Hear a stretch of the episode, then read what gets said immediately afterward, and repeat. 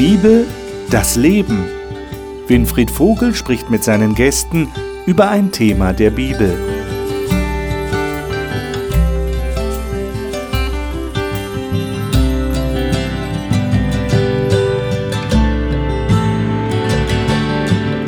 Wir studieren die Bibel hier im Studio im Hope Channel und wir freuen uns, dass Sie wieder dabei sind. Herzlich willkommen. Vielleicht sind Sie das erste Mal dabei. Dann weise ich Sie darauf hin, Sie dürfen uns gerne Fragen stellen. Sie dürfen uns schreiben, wie Sie diese Sendung finden, über Facebook, über Twitter oder auch über E-Mail auf unserer Homepage. Sie sind herzlich dazu eingeladen. Wir werden versuchen, Ihre Fragen auch zu beantworten. Aber jetzt geht es darum, was studieren wir heute? Wir haben das Thema, wir warten auf Jesus. Wir sind ja dabei, schon die ganzen letzten Wochen die Petrusbriefe im Neuen Testament zu studieren. Also die Briefe, die der Apostel Petrus an Leute geschrieben hat, die verstreut in Kleinasien, also im Gebiet der heutigen Türkei, lebten und dort als Christen versucht haben, ihr Leben zu führen unter Heiden, die nicht so begeistert von den Christen waren. Und er hatte einige Ratschläge ihnen gegeben. Und das letzte Mal haben wir über Irrlehrer geredet, über Warnungen, die der Petrus ausgesandt hat an diese Leute seid vorsichtig mit Leuten, die falsche Dinge lehren. Heute im dritten Kapitel, im letzten Kapitel des zweiten Petrusbriefes, geht es ihm um ein ganz besonderes Anliegen, nämlich darum, dass Jesus wiederkommt und dass die Leute schon so lange warten und dass sie nicht den Eindruck bekommen sollen, Gott will nicht, sondern dass sie umso mehr auf ihn warten sollen. Er wird auf jeden Fall kommen und wie sie warten sollen. Darum wird es in dieser Sendung gehen. Das möchte ich mit meinen Gästen hier besprechen. Die Gäste darf ich Ihnen jetzt vorstellen. Mirjam Hitschke stammt ursprünglich aus Thüringen und lebt jetzt mit ihrem Mann und ihren zwei Kindern in Rheinland-Pfalz, wo sie auch in der Verwaltung der Landesarchäologie arbeitet. Sie sagt, dass sie aus der unendlichen Liebe Gottes jeden Tag neue Kraft schöpft. Marion Schneider arbeitet in einem Waldkindergarten in Freiburg und liebt die Tätigkeit mit Kindern in der Natur. Sie ist in einer gläubigen Familie aufgewachsen, hat aber erst vor kurzem eine echte Beziehung zu Gott gefunden. Ralf Vielweber lebt in Hessen und arbeitet als Handelsvertreter im Bereich Kindergarten-Grundschule. Er sagt, es habe ihn zutiefst bewegt, von Gott vorbehaltlos und ohne irgendeine Leistung angenommen zu sein. Rainer Wanicek hat in Deutschland und den USA Theologie studiert zuletzt mit dem Schwerpunkt Family Counseling und ist Pastor. Derzeit ist er für die Abteilung Predigtamt und Familie in einer Freikirche für den Bereich Südeuropa zuständig. Wir warten auf Jesus. Das ist das Thema, das der Petrus hier in seinem dritten Kapitel aufgegriffen hat. Und ich lade euch ein, dass wir das miteinander mal lesen. Und zwar die ersten sieben Verse. Rainer, darf ich dich bitten? Du hast die Lutherbibel. Gerne. Lesen wir doch mal aus der Lutherbibel diese ersten sieben Verse. Dies ist nun der zweite Brief, den ich euch schreibe, ihr Lieben, in welchem ich euren lauteren Sinn erwecke und euch erinnere, dass ihr gedenkt an die Worte, die zuvor gesagt sind von den heiligen Propheten, und an das Gebot des Herrn und Heilands, das verkündet ist durch eure Apostel. Ihr sollt vor allem wissen, dass in den letzten Tagen Spötter kommen werden, die ihren Spott treiben, ihren eigenen Begierden nachgehen und sagen, wo bleibt die Verheißung seines Kommens? Denn nachdem die Väter entschlafen sind, bleibt es alles, wie es von Anfang der Schöpfung gewesen ist. Denn sie wollen nichts davon wissen, dass der Himmel vor Zeiten auch war, dazu die Erde, die aus Wasser und durch Wasser Bestand hatte durch Gottes Wort. Dennoch wurde damals die Welt dadurch in der Sintflut vernichtet so werden auch der Himmel, der jetzt ist, und die Erde durch dasselbe Wort aufgespart für das Feuer, bewahrt für den Tag des Gerichts und der Verdammnis der gottlosen Menschen. Ich habe da mal eine persönliche Frage an euch aufgrund dieses Textes. Habt ihr schon mal den Gedanken gehabt, wird Jesus wirklich wiederkommen? So viele Christen haben schon so viele Jahre darauf gehofft und gewartet, wird er wirklich kommen? Habt ihr das schon mal gedacht? Und wenn ja, habt ihr euch da als Spötter gefühlt? Weil der Petrus bezeichnet diese Leute ja als Spötter. Aber die sind schon anders drauf als ihr, oder? Was würdet ihr sagen? Also ich bin ja in einer christlichen Familie groß geworden und aufgewachsen und ich selber habe mir diese Frage so nie gestellt, mhm. wenn ich so darüber nachdenke. Eher, wie wird das sein, wenn Jesus wiederkommt? Mhm. Sich das ausmalen oder dann eher die Frage stellen, wo werde ich dann stehen? Wo bin ich dann in dem Moment? Das ist eher die Frage, die mich persönlich so. Also du warst dir immer sicher, dass er, das wird passieren. Ja. Okay. Also mir ist es eigentlich so gegangen, dass wenn man so Zeiten hat, wo man ja nicht so viel mit Gott macht oder so, dass es so ein bisschen aus dem Fokus gerät. Ähm, dass so die Alltagssorgen mehr im Fokus stehen. Ähm, und da habe ich dann schon gemerkt, so äh, über die Wiederkunft nachzudenken, das ist mir so ein bisschen weggerutscht. Mhm. Ähm, das vielleicht so in dem Zusammenhang. Aber so wirklich dran gezweifelt ja. sehe ich eigentlich ähnlich wie du. Also ich habe schon junge Leute gehört, die gesagt haben, nee, also es soll noch nicht so schnell wiederkommen. Ich weiß nicht, wie es dir da geht. Äh, ich will noch einiges erleben Obwohl, das auf dieser ich Erde. auch schon, dass ich gesagt habe, also heiraten würde ich gerne. Ja, genau, das habe ich auch schon gehört. Äh, wie geht denn dir das? Also durchaus auch so, dass ich sage, also er kommt auf jeden Fall wieder, das ist für mich auch sicher, aber ja, das eine oder andere würde ich doch gern auch noch mitmachen hier. Es muss nicht Erde. morgen sein, oder? Es muss nicht morgen sein. Ich okay. denke auch darüber nach. Ich bin jetzt noch relativ am Anfang von meinem Glaubensleben, ähm, dass ich eigentlich auch gern noch mit dem einen oder anderen Freund drüber reden möchte, aber da nicht irgendwie was über das Zaun brechen möchte und dass ich gern meine Begeisterung noch viel mehr teilen möchte. Und das kann ich nicht machen, wenn er morgen wiederkommt. Ja. Also ich habe so zwei Dinge in Erinnerung. Das eine ist, meine Großmutter, die hat mir mal gesagt, als ich so ja, vor der Pubertät war, sagt, Junge, du brauchst gar keinen Beruf mehr lernen, weil die Dinge sind so schlimm, Jesus wird jetzt bald wiederkommen. Also ich war da voll überzeugt davon, es wird nicht mehr lang dauern. Und ich denke, die Nachkriegsgeneration oder die Kriegsgeneration damals, die hat schon Sachen durchgemacht, wo man manchmal gesagt hat, also was kann denn noch kommen? Das war das eine, wo sie einfach gesagt hat, nee, brauchst du nicht. Mittlerweile ist sie schon lange gestorben, ist schon ein paar Jahrzehnte her.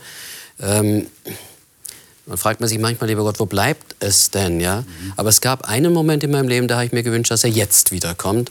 Und zwar, als ich als Zehnjähriger am Grab meiner Mutter stand und so die Geschichten aus der Bibel wusste, da sagte ich, Mensch, Jesus kann lebendig machen. Wenn er kommt, wird er die Mama auferwecken und so.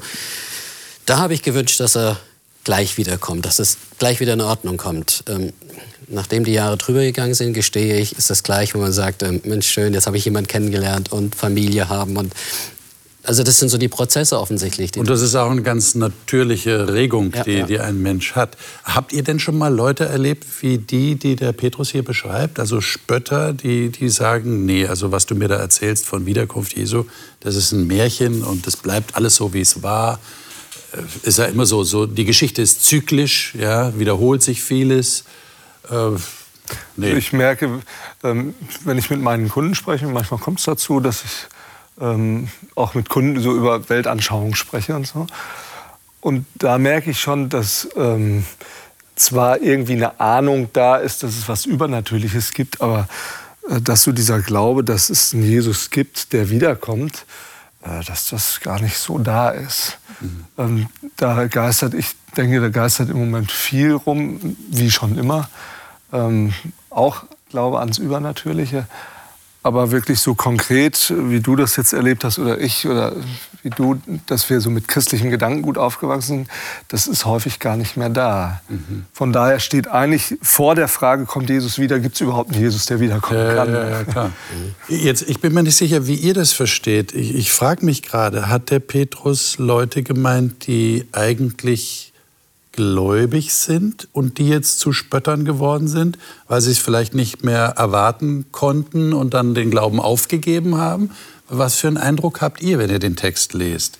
Was, wer, wer sind diese Leute? Ich meine, du beschreibst eigentlich Leute, die würden im, im Sprachgebrauch von Petrus Heiden sein. Also die, die glauben noch nicht mal an Jesus, die haben mit Gott nichts am Hut. Die, die glauben, was weiß ich, was sie glauben. Also Aber ich weiß nicht, wen meint er hier? Also in meiner Übersetzung steht, äh, in der letzten Zeit werden Menschen auftreten, die nicht nach Gottes Willen fragen. Okay. Ähm, so gesehen erleben wir das zu allen Zeiten und heute auch, ganz besonders. Das ist das, was ich auch erlebe. Menschen, die, für die Gott nicht mal ein Begriff ist, mhm. für die die Bibel, ähm, Jesus überhaupt kein Begriff ist. Da, da rede ich ja nicht sofort von Wiederkunft. Da, ist, da muss man ja so im Urschleim anfangen, überhaupt erstmal ja, dies, das in das Bewusstsein bringen. Es gibt da tatsächlich eine, eine Macht, eine, ein Wesen, das dich lieb hat, das äh, dich geplant hat, das, du, das dich hier auf diese Welt gesetzt hat. Und, und das ist eine ganz andere Ebene. Ja. Ja, da taucht dann so ein Begriff wie Schöpfung auf, wo man sagt, manche ja. Schöpfung, ja, kriegt man in der Schule heute kaum noch mit, irgendwo so ein Gedanke in die Richtung. Mir fällt nur auf, der Brief beginnt ja damit, dass der Petrus sagt, er schreibt an seine Lieben. Ja. Das heißt also, offensichtlich schreibt er schon an die Kirchengemeinde, ja. an diese Leute und gibt ihnen was mit. Und wenn ich es vom letzten Mal in Erinnerung habe, vom Kapitel vorher, ja. und manchmal stehen ja Dinge auch so im Zusammenhang, dann kommt mir das so hoch wie die Irrlehrer haben wir vorher, die alle möglichen anderen Perspektiven aufzeigen. Und jetzt kommt es dann zum Punkt, das geht sogar so weit, dass die ihr, nicht nur ihr Ereignis machen, sondern sie gehen sogar über die wichtigste Hoffnung ja. drüber hinweg. Und das ist ja, ja so das, das Ereignis, auf das Christen eigentlich warten sollten was aber in unserer Gegenwart kaum in der christlichen Welt irgendwo Erwähnung findet. Also Wiederkunft Christi nur in den Filmen aus Hollywood, wo dann. Sie werden ja auch ganz ähnlich charakterisiert gemacht. übrigens. Nicht steht ja die nach ihren eigenen Begierden wandeln steht hier über die Spötter und das genau. Gleiche haben wir ja bei den Irrlehrern in Kapitel 2. Genau. Also es kann durchaus sein, dass das diese Leute sind. Jetzt die Frage an euch: Habt ihr schon mal Leute erlebt, die eigentlich gläubig sind und die nicht an die Wiederkunft glauben? Oder würde ihr sagen, das gibt es eigentlich nicht? Wer, wer an Gott glaubt, der glaubt auch, dass Jesus irgendwann wiederkommt. Also ich habe in meinem Dienst jahrelang in einem Altenheim gearbeitet mhm. und habe dort sehr viele Beerdigungen halten müssen. Und da waren nicht nur aus unserer Kirchengemeinde Leute dabei, die ich beerdigt habe, sondern auch Freunde, die gesagt haben, könntest du das machen? Da ist jemand verstorben. Da habe ich gesagt, gut, kümmere mich drum. Und dann bei der Beerdigung ist es mir immer ein Anliegen gewesen, auch auf die Wiederkunft hinzuweisen, weil eigentlich ja alles noch eine weitere Perspektive mhm. hat. Aber ich habe oft erlebt, dass dann Menschen kamen und sagen, das haben wir schon lange nicht mehr gehört, das war uns gar nicht mehr bewusst. Stimmt, das ist im Bekenntnis aller Christen drin, von dannen er kommen wird, mhm. zu richten die Lebendigen und Toten. Aber, aber danke, das war überhaupt nicht mehr gegenwärtig. Also offensichtlich scheint es eine Menge zu geben, denen das nicht mehr vor Augen ist. Ja die es aber nicht unbedingt bewusst ablehnen, genau. sondern die haben das einfach nicht mehr Spielt keine Rolle im Alltag. Spielt keine Rolle, ja. ja. Und das ist ja auch eine Sache, die, die ich für mich persönlich auch nicht immer unbedingt bewusst vor Augen habe. Ich weiß das zwar, das Wissen ist vorhanden, aber mein Leben danach in jeder Lebenssituation danach auszurichten, zu sagen, das ist ja jetzt hier nicht ähm, das Hauptsächliche, da kommt ja noch was. Ja, was mir vielleicht auch in mancherlei Hinsicht den Druck hier sofort ein bisschen nehmen würde. Da, da denke ich auch nicht unbedingt dran, bis man sich wieder besinnt oder erinnert oder sagt, okay, ähm, es gibt ja ja noch mehr. Das ist ja nicht nur begrenzt auf das, was ich jetzt gerade hier erlebe. Und der Petrus, Entschuldigung, wenn ich das noch sagen darf, der ist ja einer, ähm, der auch rumgekommen ist. Der war nicht nur in so seinem eigenen Land unterwegs mit seinen eigenen Leuten und in seiner eigenen Christengemeinde, sondern der ist einer, der ist nach draußen gekommen. Das war damals ja unüblich. Wer ist denn schon auf Reisen gegangen? So, so wie Petrus. Oder, ja, man geht davon aus, dass die, diese Briefe aus Rom geschrieben worden sind. Eben. Er war in, in Rom. Und, und da kommt, da er redet jetzt von Leuten, von anderen Leuten, die er da getroffen hat es, und, und warnt quasi und kann sagen, ich, ich ähm, spreche von weiter her. Ich weiß, dass hier auch Menschen unterwegs sind und das ist anders. Das wirkt dann noch mal ganz anders, als wenn ich nur so hier in meinem kleinen Bereich bin und sage, wieso, das gibt es doch gar nicht. Auf jeden Fall ist die Botschaft klar, lasst euch nicht abbringen davon, ja. äh, von irgendwelchen Leuten, die irgendwas behaupten, mhm. sondern er, er wird kommen. Also ich denke, das hat auch damals die Gemeinde bewegt, weil die sind ja fest davon ausgegangen, ähm, so Jesus ist gen Himmel gefahren und hat gesagt, er kommt wieder. Und die waren davon fest überzeugt, dass wir zu ihren Lebzeiten sein. Ja. Und in diese Situation, so die ersten fangen an wegzusterben. Da haben die überlegt, ja, hm, was ist denn jetzt mit dieser Hoffnung? Und dann sind diese Leute aufgetreten und haben gesagt, ach, komm, das kannst du alles vergessen. Ähm, ich glaube, dass es auch so ein bisschen um innertheologische Auseinandersetzungen ging, äh, wo die gesagt haben, ähm, die Realität spricht eine andere Sprache, die Ersten fangen an zu sterben, ähm, der kommt gar nicht wieder. Ja? Und ich glaube, dass das schon auch eine Herausforderung war, ähm, damit umzugehen, so dieses äh, Verstehen, wie ich das immer verstanden habe, hinten anzustellen, zu sagen, wir müssen es wohl doch anders verstehen. Und das sehe ich bei mir heute auch. Also ich bin schon oft an Punkte gekommen, wo ich gedacht habe, das hast du immer so gesehen. Okay, ich muss mich revidieren. Das geht nicht anders. Ja? Und ich glaube, dass er hier einfach Mut macht und sagt, Leute, ähm, wir müssen diese Verheißung nicht hinten anstellen, sondern da gibt es andere Gründe. Das geht dann ja dann weiter. Ne? Ja. Lesen wir mal weiter. Mhm. Lesen wir mal die nächsten Verse, und zwar 8 bis 10. Ähm, vielleicht kannst du sie gerade mal lesen. Ja. Äh, 8 bis 10. Eins aber sei euch nicht verborgen, ihr Lieben, dass ein Tag vor dem Herrn wie tausend Jahre ist und tausend Jahre wie ein Tag. Der Herr verzögert nicht die Verheißung, wie es einige für eine Verzögerung halten, sondern er hat Geduld mit euch und will nicht, dass jemand verloren werde, sondern dass jedermann zur Buße finde. Es wird aber des Herrn Tag kommen wie ein Dieb, dann werden die Himmel zergehen mit großem Krachen, die Elemente aber werden vor Hitze schmelzen und die Erde und die Werke, die darauf sind, werden ihr Urteil finden. Hm. Habt ihr euch schon mal Gedanken darüber gemacht, wann Jesus dann überhaupt wiederkommen kann, wenn Gott so geduldig ist? Ich meine, es werden ja ständig Leute geboren. Mhm. Wenn er wirklich will, dass allen geholfen werde, wie muss man sich das vorstellen? Ich kann es mir nicht vorstellen, weil ich, ich, weiß einfach nicht, wie das geschehen soll. Ja, weil die Biologie überall funktioniert so. Noch immer haben wir ähm, Menschen, die neu geboren werden. Ähm, also es ist für mich ein sag, irgendwann muss der liebe Gott in seiner Weisheit einen Punkt setzen. Das kann nur er, ich, ich könnte es nicht. Ich habe keinen Überblick darüber. Hm. Wir haben ja auch das Versprechen, ähm, das Jesus gemacht hat, dass immer wieder Saat und Ernte geben wird, dass immer wieder auch dieser Zyklus, dieser Rhythmus erhalten ist, einfach so lange wie die Erde existiert. Und wann dann nun das Ende genau kommt, und es eben nicht mehr so sein wird, wie wir es kennen, das, das weiß ja niemand. Es fühlt sich ja tatsächlich wie eine Verzögerung an. Also wenn ich jetzt mal mich in jemanden hineinversetze, der wirklich äh, auf die Wiederkunft Jesu wartet, äh, fällt mir ja nicht schwer, weil ich selber darauf warte. Ähm, und es geschieht aber noch nicht. Ja, man, du hast es gerade erwähnt, Rainer, ja, wie ältere Leute sagen, also brauchst gar nichts mehr lernen, der kommt jetzt. Und das ist schon Jahrzehnte her. Wie geht denn ihr damit um? Wie geht ihr damit um, dass ihr auf ein Ereignis wartet, das noch nicht kommt?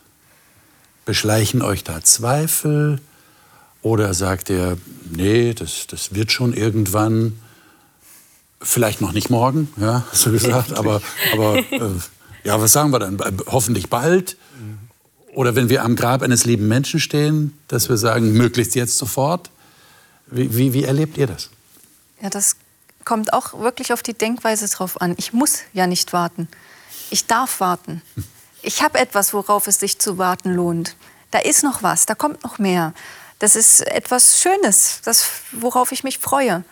Worüber man auch ganz leicht mit Kindern zum Beispiel ins Gespräch kommen kann, auch mit den eigenen. Mein Sohn hat mir auch die Frage gestellt, was ist denn, wenn Gott nicht existiert? Wenn das alles nicht stimmt, wenn Gott nicht wiederkommt, da ist, war ich erst mal geflasht.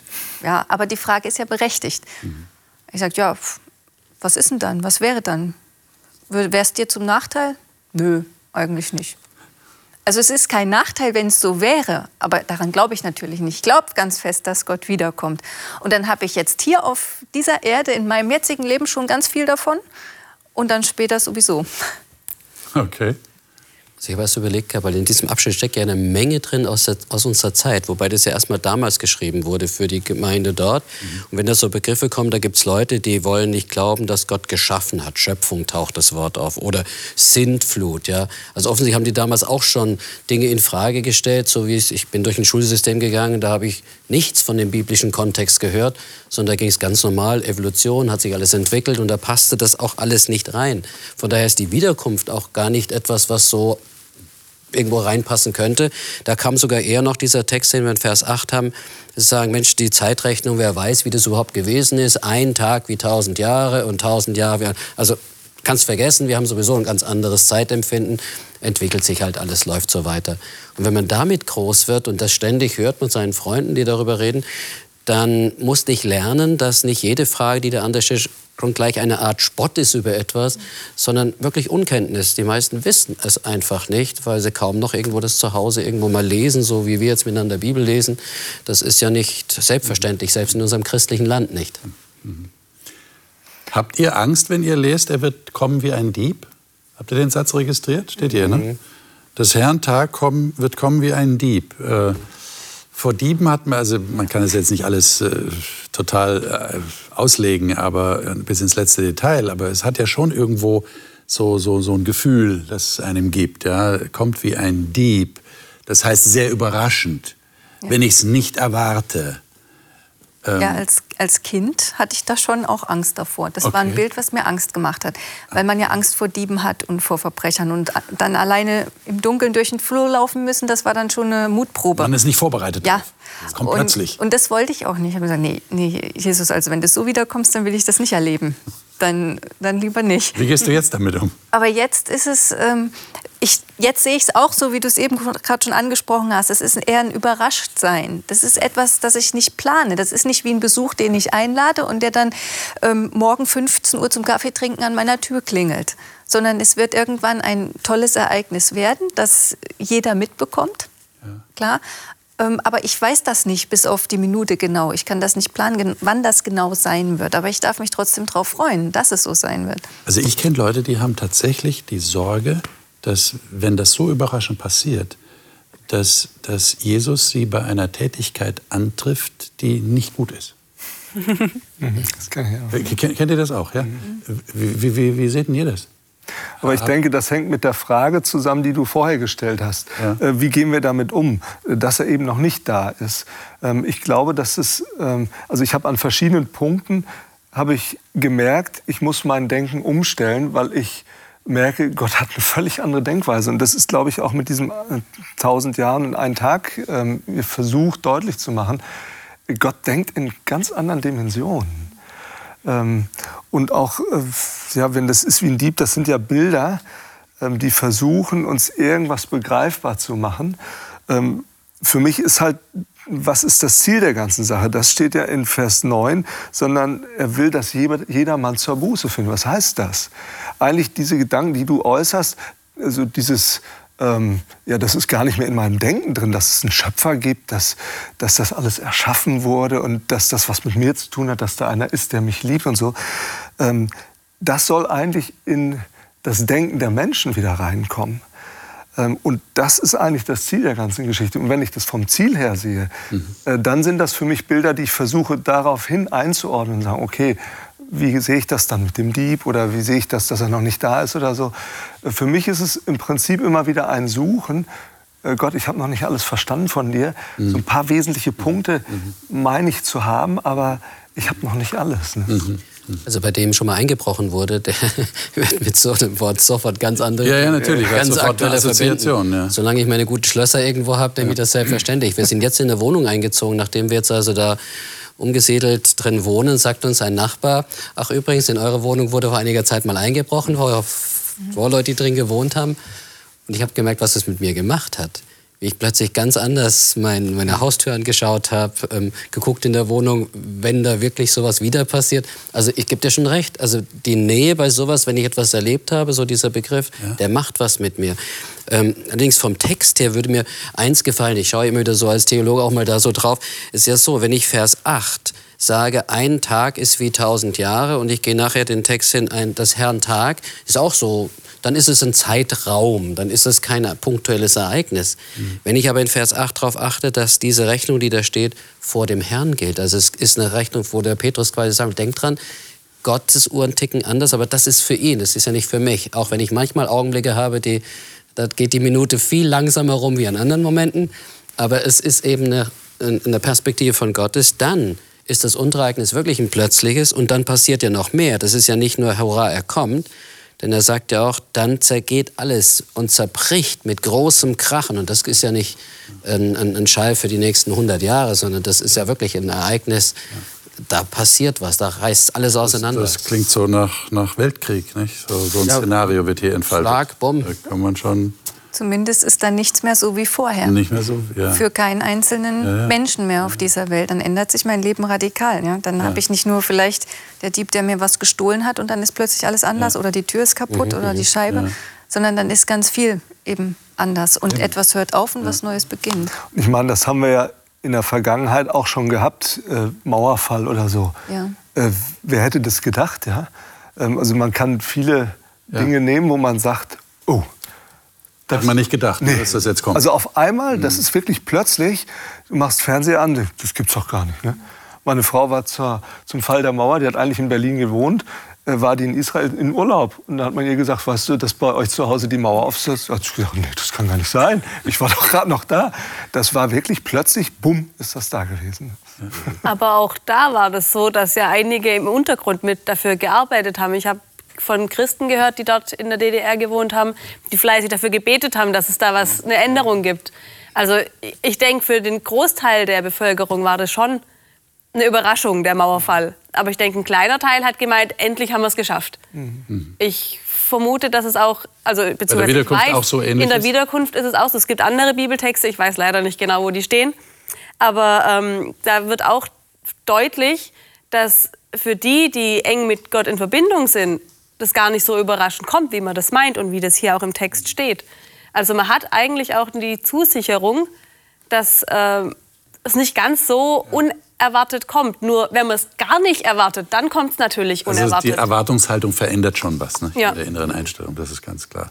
Jetzt, äh, der Petrus äh, kommt ja jetzt zu einem ganz interessanten Gedanken. Den sollten wir unbedingt registrieren, nämlich 11 bis 14. Äh, Marian, vielleicht kannst du das mhm. gleich mal lesen. Dann haben wir das im Ohr.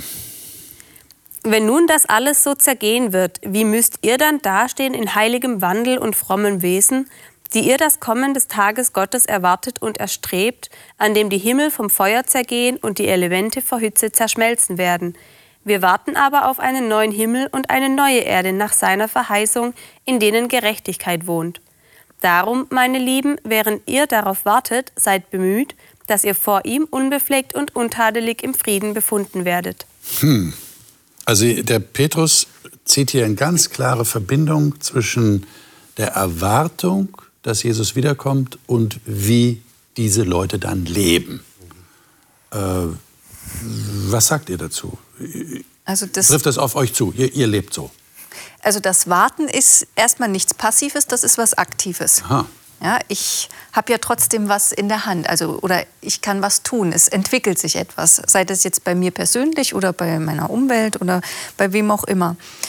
Und der Weg dazu, was er hier schreibt, gerade auch im, im letzten Vers, im Vers 14, lebt so, dass ihr, dass ihr vor dem Herrn ohne Schuld seid und mit einem guten Gewissen im Frieden ihm entgegengehen könnt und dass er daran immer wieder auch erinnert, das ist ja nicht das einzige Mal in der Bibel äh, an dieser Stelle, heißt, dass, dass das eben so wichtig ist, auch jetzt schon für mich, dass ich Frieden habe mit mir, mit meinen Mitmenschen und mit Gott im Frieden lebe, ohne Schuld. Und das Geschenk, was uns Jesus gemacht hat durch seinen Tod, dadurch ist es überhaupt erst möglich geworden, dass ich ohne Schuld vor Gott sein kann und Frieden haben kann, weil ich immer wieder Fehler mache, weil immer wieder Dinge passieren, schlimme Dinge, böse Sachen, weil ich immer wieder auch aus der Schule gerate oder vom Weg abkomme oder was auch immer.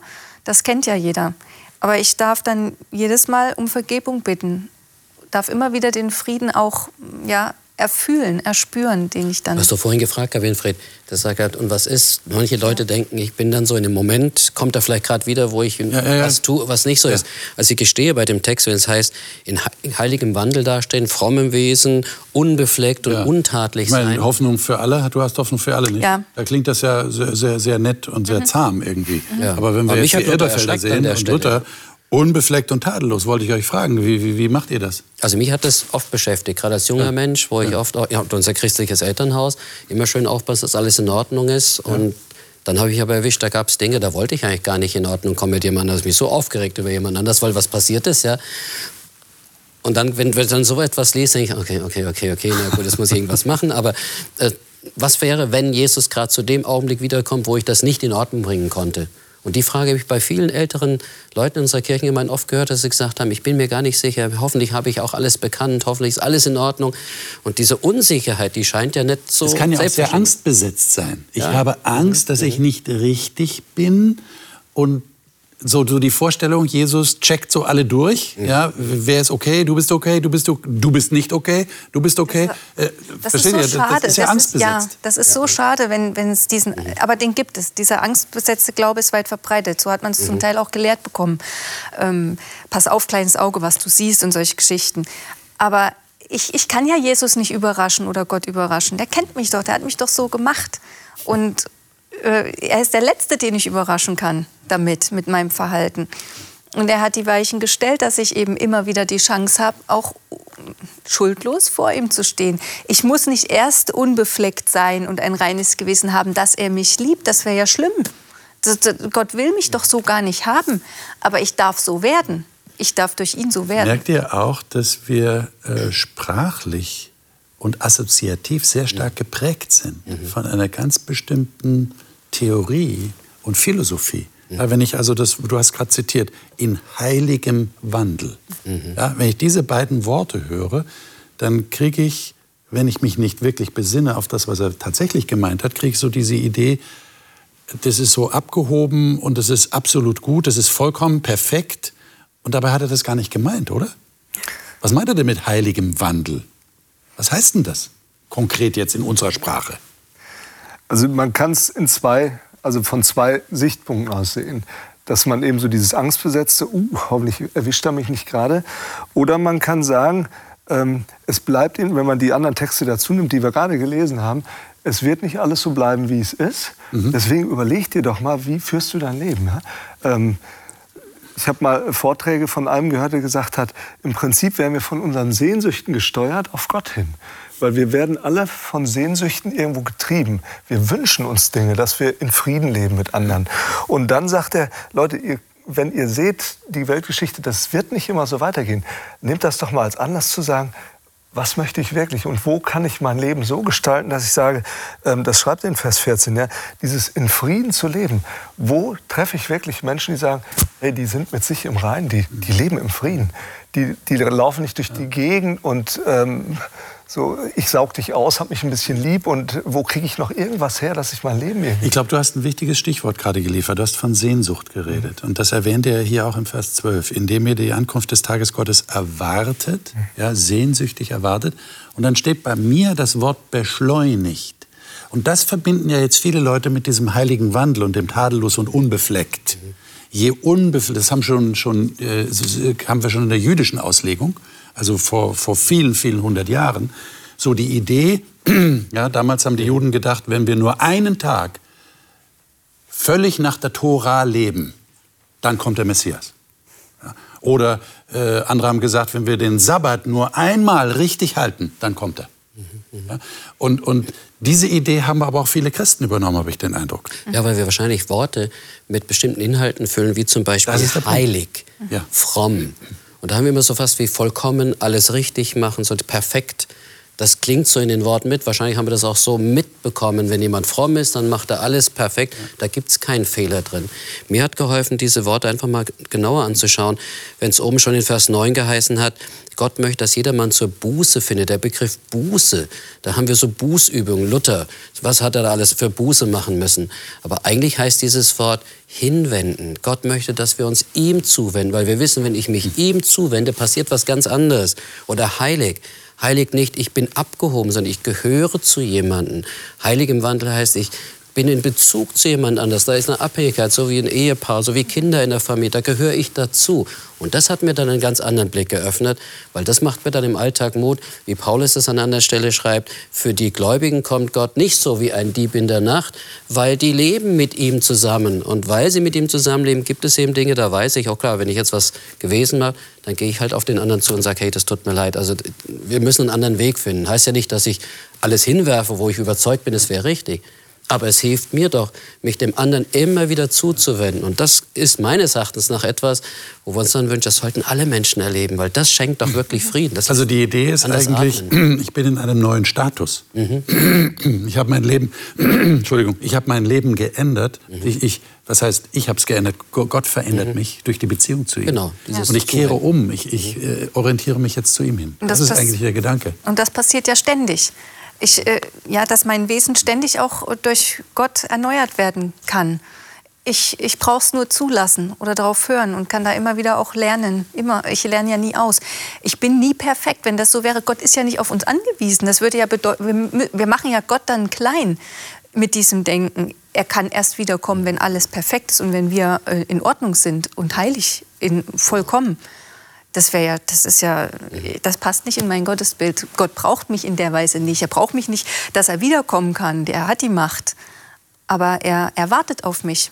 Und er möchte mich verändern, dass ich jetzt hier in dieser Welt, auf diesem Leben, in meinem Leben schon glücklich bin.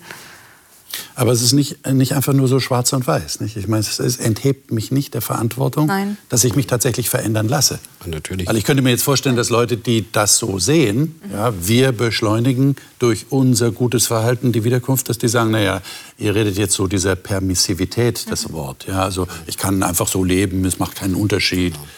Das ist es ja auch nicht. Das ist es nicht. Mhm. Also es gibt ja die, also ganz grob gibt es die Möglichkeit, was ich so gehört habe, dass es die Gnade gibt, die man immer kriegt, egal was man macht. Und es wird sowieso jeder gerettet, ist so die eine, die weiße Seite, sage ich jetzt mal. Und die schwarze Seite dazu wäre dann, ähm, ich muss alles richtig machen, damit was passiert.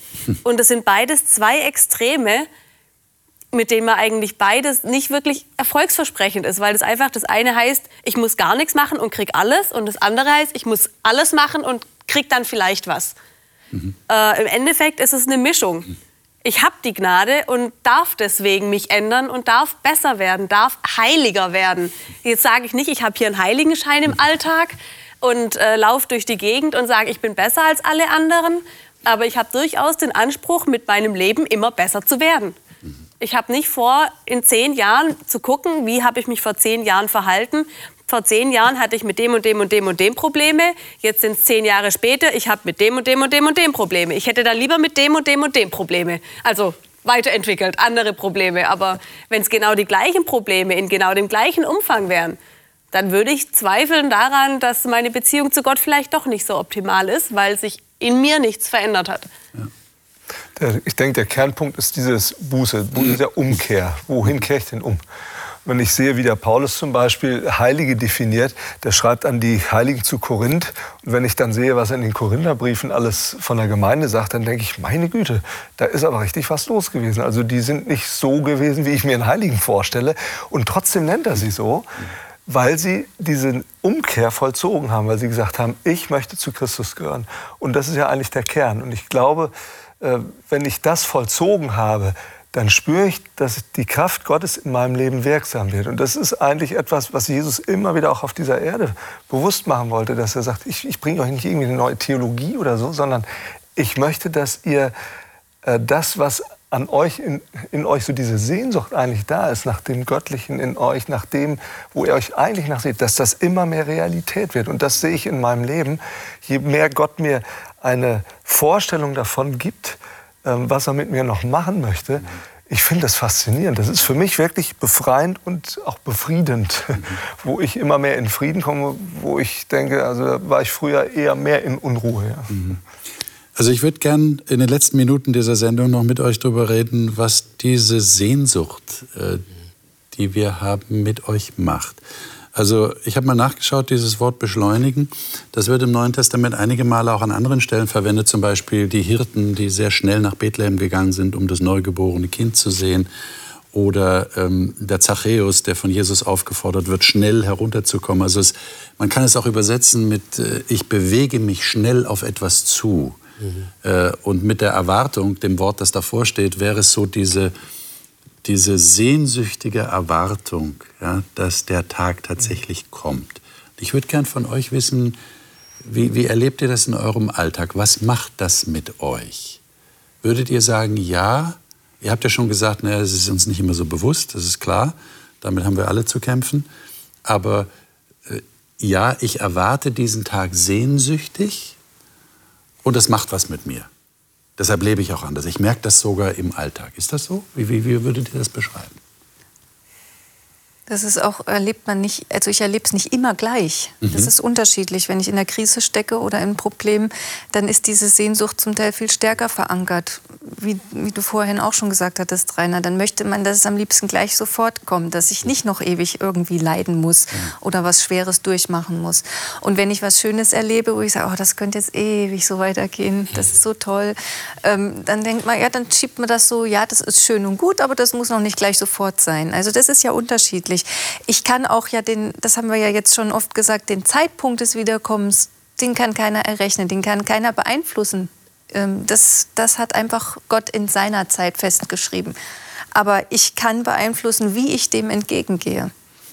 Das kann ich beeinflussen.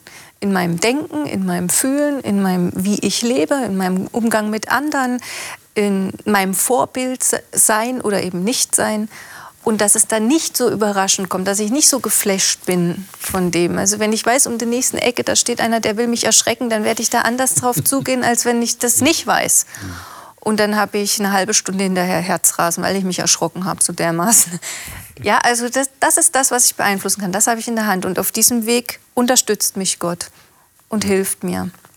Ich habe da vor kurzem einen, äh, einen Film gesehen, den meine Kinder miteinander angeschaut haben Ähm, und da ist so ein kleiner Junge, der dann am, am, Wasser unten steht und vorne taucht so ein Bär auf, baut sich riesig auf und der Junge steht auf und hat da keine Ahnung und brüllt den Bären an und der Bär rennt weg. Was er aber nicht sieht, ist, dass hinter ihm sein Freund, also ein großer Drache da, der auf seiner Seite steht, hinten auftaucht und der vertreibt eigentlich den Bär. Mhm. Aber das Bild hat mir ganz gut gefallen, weil es nämlich eigentlich das ist, wovon der Petrus vorher gesprochen hat, weil er sagt, hey, wenn wir uns Gott zuwenden, wenn er mit uns geht, ja, dann werde ich da drin wachsen, dann werde ich eine Sicherheit haben. Ich werde dann auch Dinge drauf zugehen. Ich werde auch den Augenblick genießen, wenn Dinge schön sind, aber ich werde auch nicht nur mich im Blick haben, sondern ich werde auch die anderen rundherum im Blick haben und die haben völlig andere Situationen und da stecken wir halt mittendrin, wenn ich an die Flüchtlinge und alle denke, die sehnen sich nach endlich wieder heilem Miteinander. Und da ist etwas, da können wir nur dran hoffen, dass wir einen weiteren Blick kriegen und nicht nur uns sehen und sagen, so, bei mir ist jetzt alles in Ordnung, lieber Gott, jetzt kannst du alles fertig machen, sondern dass wir dann wirklich den anderen noch mit reinziehen. Ja. Wie geht's dir im Waldkindergarten mit der Erwartung der Wiederkunft Jesu? Äh, also ich muss zu, ja, eingestehen, dass Sehnsucht bei mir doch eher beschränkt vorhanden ist. Ähm, einfach weil ich denke, es ist zwar eigentlich jeden Moment möglich, aber gedanklich irgendwie doch ziemlich weit weg. Äh, Im Waldkindergarten ist eigentlich mehr so, ich bin in der Natur, freue mich darüber, sehe Kleinigkeiten und denke, oh wie toll, richtig schön gemacht. Dann kommt auch schon ab und zu der Gedanke, wie wird denn sowas im Himmel aussehen? Weil die Erde ist ja einfach durch Umwelteinflüsse, durch alles Mögliche leider nicht mehr ganz so schön, wie sie bestimmt am Anfang war. Und ähm, da kommt schon auch die, der, das Gedankenspiel mit rein wenn Eiskristalle hier schon so toll aussehen, dann muss es im Himmel ja noch viel schönere Sachen geben. Sowas gibt es schon mit, aber das ist ja irgendwie so unterschwellig, im Unterbewusstsein. Man weiß es, aber den Unterschied, den es machen könnte, macht es noch nicht. Da bin ich noch am Arbeiten dran, weil ich denke, das wäre viel schöner sonst. Liebe Zuschauer, geht es Ihnen vielleicht auch manchmal so? Ist das vielleicht ein Anhaltspunkt für Sie, dass Sie irgendwann mal innehalten in Ihrem alltäglichen Leben? Und wenn Sie an Gott glauben, wenn Sie erwarten, dass Jesus wiederkommt, dass Sie dann denken, ach, äh, wie wird es mal dort sein? Und es wird auf jeden Fall schöner sein. Ich denke, der Petrus hat uns hier einige wichtige Anstöße gegeben. Es, es sind Anstöße zum Nachdenken. Und äh, wir wünschen Ihnen aus diesem Kreis, dass Sie, dass Sie persönlich darüber nachdenken und das für sich selber klar machen. Wie sehnsüchtig warte ich tatsächlich drauf? Damit sind wir jetzt am Ende des, äh, der beiden Petrusbriefe angekommen, aber noch nicht ganz am Ende dieses Themenzykluses, denn das nächste Mal in der nächsten Woche werden wir darüber noch mal sprechen, überblicksartig, was wollte der Petrus eigentlich den Leuten sagen, den er da geschrieben hat in seinen beiden Briefen? Was waren so seine wichtigen Anliegen? Dass wir das noch mal im Überblick sehen und eine Zusammenfassung haben. Und ich denke, gerade wenn Sie die letzten Wochen dabei waren, aber auch wenn Sie nicht dabei waren, ist es sehr interessant. Dann bekommen Sie auf jeden Fall noch mal einen Überblick über das, was Petrus in seinen Briefen geschrieben hat. Alles Gute Ihnen bis dahin, Gottes Segen und wir freuen uns, wenn Sie das nächste Mal wieder einschalten.